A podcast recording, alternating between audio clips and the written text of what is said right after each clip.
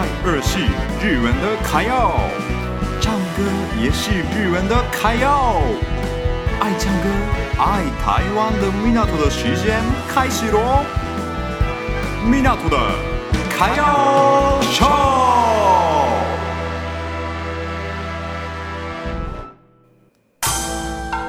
，Welcome to Japan，ようこそ日本へ。こんにちは，日本。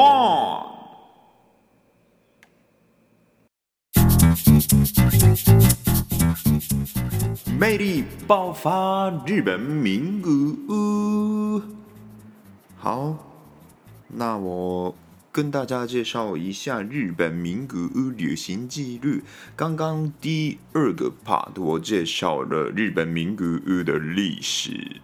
历史的部分，名古屋城啊、青州城之类的，我去了几个城，真的非常很酷、很兴奋的那种感觉。如果对日本的历史有兴趣的话，一定要去的地方就是名古屋。那这一次这 part 我介绍哪里呢？我这部分介绍的就是这里——名古屋市科学馆。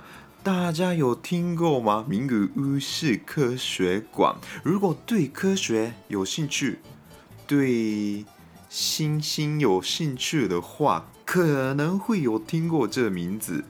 真的非常非常有名。我这一次去名古屋才知道，这地方真的是很酷。那我为什么想要推荐这里？我真的非常非常想要推荐这里，是因为。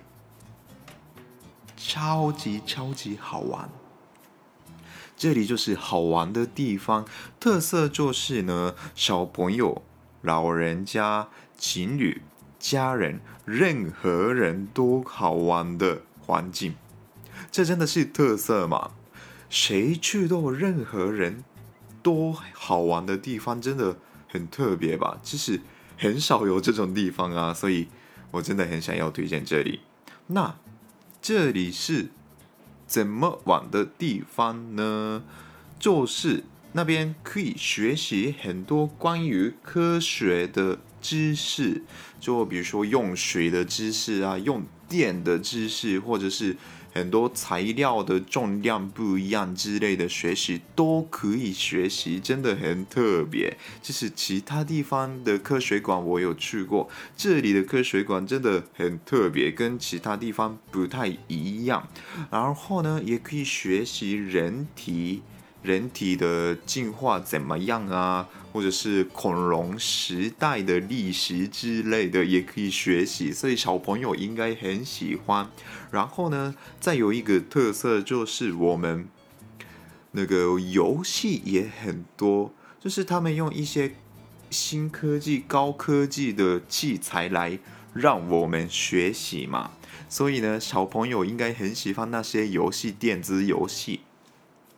那边学习的地方非常非常多，边学习边玩的地方真的是很特别嘛。